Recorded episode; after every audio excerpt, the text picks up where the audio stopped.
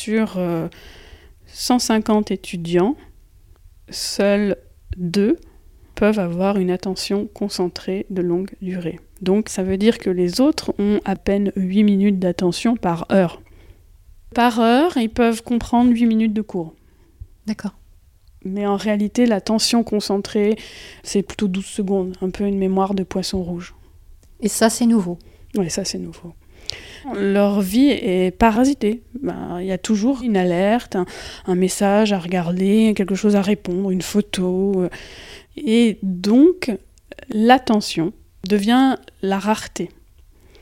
Donc le marketing se transforme encore plus loin dans l'intimité et dans l'inscription physique, qui n'est pas forcément consciente, donc dans l'intention que vous avez.